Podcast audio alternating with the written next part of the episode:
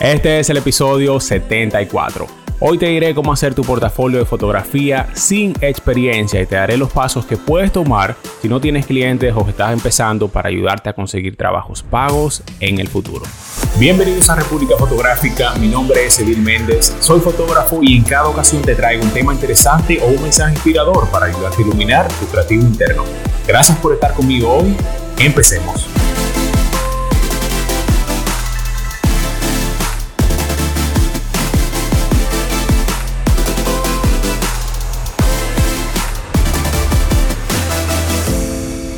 ¿Qué tal amigos? Yo soy Edil Méndez. Si esta es tu primera vez aquí, pues muchísimas gracias por pasar un rato conmigo hoy. Si aún no lo haces, ve a Instagram, sígueme por ahí también, suscríbete a mi canal de YouTube y comparte este episodio con un amigo.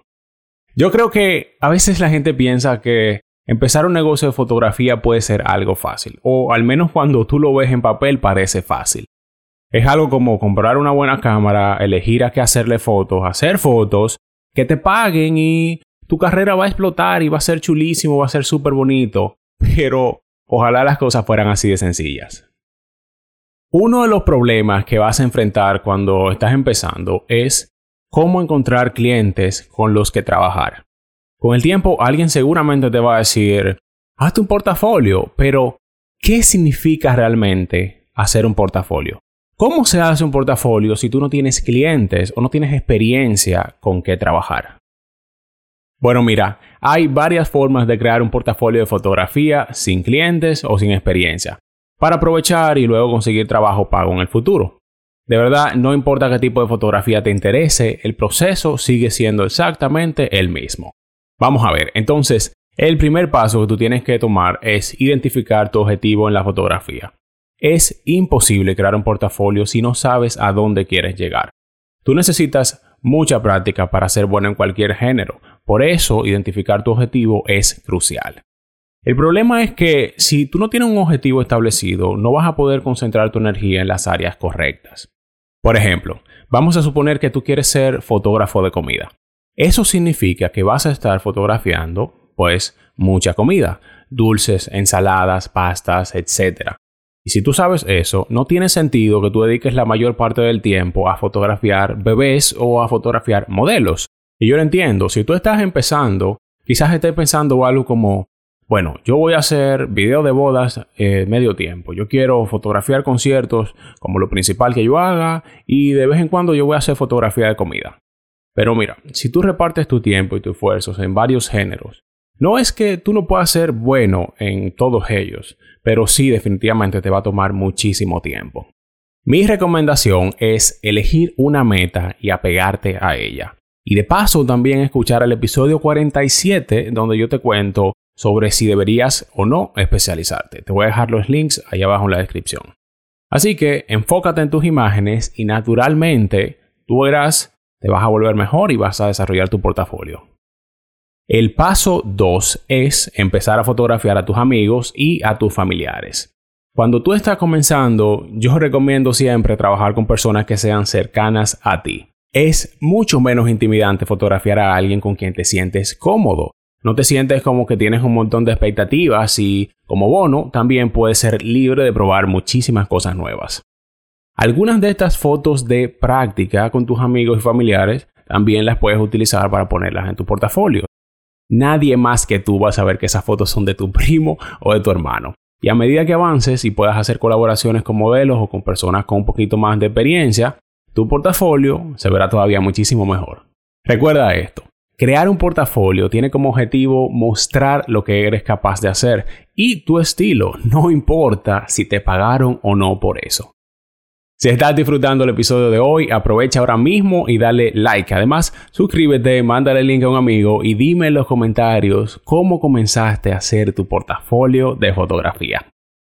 Ok, entonces, el paso número 2 estaba buenísimo, pero el 3 te va a gustar todavía muchísimo más. Así como tú puedes comenzar fotografiando amigos y familiares, también puedes ponerte creativo y simular una sesión de fotos justo como si fuera un cliente que te lo pide. En lugar de decir como, me gustaría que me contrataran para hacer algo así, sal hazlo, pero hazlo de mentira. Si quieres hacer fotos de acción de bicicletas de montaña, Búscate a alguien que monte este tipo de bicicletas, vete al campo y haz fotos así. Imagina que una marca o una persona específica te acaba de contratar y que estás tomando fotos para ellos. Piensa en los tipos de tomas que le gustaría tener al cliente y cómo puedes capturarla. Esto es como una mentalidad más comercial, pero aún así va a ser muy divertido, no va a tener presión y vas a poder usarlo seguramente en tu portafolio para conseguir clientes en el futuro. El paso número 4 es que una vez que tú tengas un pequeño portafolio de fotografía, tú puedes lanzarte y empezar a contactar gente que no conoces. Esto te va a obligar a salir de tu zona de confort y expande tus conexiones dentro de tu estilo de fotografía. Instagram, por ejemplo, es un excelente punto de partida para eso. Busca gente que estén apasionadas por las mismas cosas que tú. Por ejemplo, si tú quieres hacer fotografía de moda, Seguro puedes conocer modelos principiantes, puedes conocer maquilladores, estilistas que quieran hacer colaboraciones contigo. Incluso si eres totalmente nuevo, es probable que consigas al menos una respuesta. Y el paso número 5 para hacer tu portafolio sin experiencia es preguntar a otros fotógrafos si puedes asistirlos. Por ejemplo, es muy a menudo que los fotógrafos de eventos o los fotógrafos de boda contraten a un segundo fotógrafo o a un asistente para ayudar el día del trabajo. Entonces, ponerse en contacto con alguien es una excelente manera de estar en el radar de esa persona y obtener experiencia del mundo real. Lo mejor de todo es que una vez que tú consigas un trabajo como segunda cámara o segundo fotógrafo, a veces esos fotógrafos para los que estás trabajando te pueden permitir utilizar algunas de esas imágenes para tu portafolio de fotografía. Una vez que ya tú estés ahí adentro y a medida que vas estableciendo relaciones con otros fotógrafos, no es para nada raro que te pasen algo de trabajo. Yo lo hago muy a menudo, de hecho, yo lo he estado haciendo el pasado mes completo desde que me mudé a Canadá. Como ya yo no puedo tomar trabajos en República Dominicana, lo que estoy haciendo es que les he ido dejando varios de mis clientes algunos de los fotógrafos con los que yo trabajo en mi país. Así que, suponiendo que tú crees una relación sólida con alguien, es muy probable que esa persona mencione tu nombre y de repente vas a empezar a conseguir tus clientes reales propios. Amigos, iniciar tu nuevo negocio de fotografía puede resultar abrumador, yo lo sé, pero no tiene por qué ser así. Puede que la perfección no exista, pero el progreso sí existe.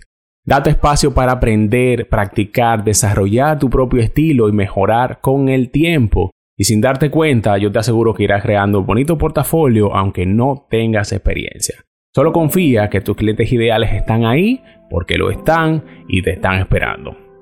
No olvides que puedes ayudar a un amigo mandándole el link republicafotográfica.com o el enlace desde YouTube, desde Spotify, desde Apple Podcast. También sígueme en Instagram, suscríbete a mi canal de YouTube y activa las notificaciones. Amigos, muchísimas gracias por pasar un rato conmigo hoy, así que ya sabes qué hacer. Imagina, planifica y crea.